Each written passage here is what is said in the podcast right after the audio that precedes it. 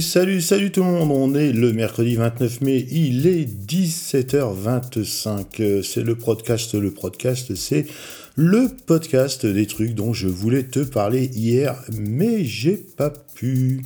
Alors on a appris ce matin, et merci Anthony hein, de m'avoir partagé aussi euh, l'info de ton côté, que Canva s'est fait hacker. Donc euh, voilà, l'éditeur de la solution hyper pratique hein, de web design s'est fait hacker sa base de données utilisateurs, soit 130 à 140 millions de comptes selon les sources. Donc les pseudos, les informations personnelles, les adresses mail, les mots de passe cryptés par un hachage et un salage. D'ailleurs, on a appris aussi hier que Flipboard, donc le superbe agrégateur de flux RSS, était lui aussi fait hacker, même pas que dernièrement, parce que ça remonte à juin 2018. Donc les réseaux, en fait, dans leur lettre d'excuse, se targuent d'utiliser la méthode de salage, on y reviendra, et de crypter les mots-pages avec la fonction bcrypt. Ce qui est très con, car il donne un peu le bâton pour se faire taper dessus, selon moi. Après, bon, il n'y a pas 100 000 façons de crypter un mot de passe, mais de là à le dire, comme le fait Flipboard, si vous avez créé ou modifié votre mot de passe après le 14 mars 2012, il a été haché à l'aide de la fonction appelée bcrypt. Si vous n'avez pas changé votre mot de passe depuis cette date, il a été uniquement été salé et haché à l'aide de SH-1. Donc en gros, il donne la méthode. Hein, euh, les mots de passe après 2012, c'est Bcrypt, avant 2012, c'est SH1, et débrouillez-vous. Donc ça craint, c'est un peu idiot, car un hacker qui récupère une base de données, donc avec donc les mots de passe cryptés, peut, avec des moyens conséquents, beaucoup d'astuces, beaucoup de temps, beaucoup de puissance de calcul, retrouver la passe-phrase, donc le, fameux salage, avec son propre mot de passe, étant donné qu'il le connaît par exemple.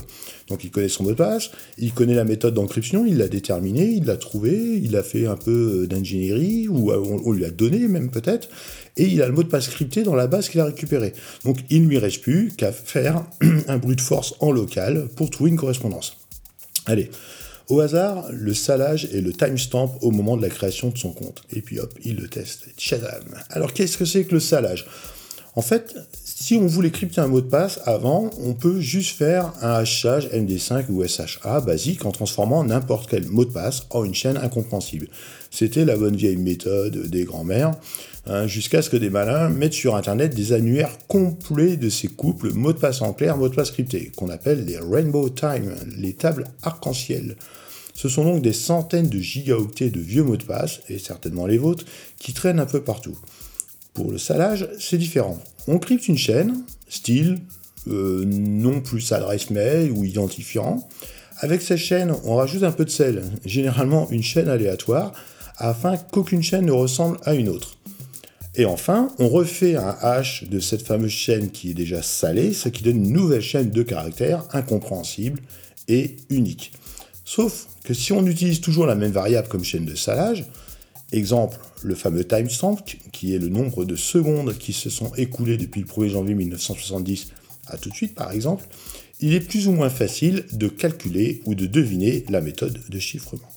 Surtout avec la fonction bcrypt qui, selon Wikipédia, c'est, on dit un nombre d'itérations, le salage en question et le mot de passe après, et ça nous fait une chaîne. Donc une, itération, c'est le, cycle de cryptage, euh, le nombre de fois que la chaîne euh, est, cryptée en fait.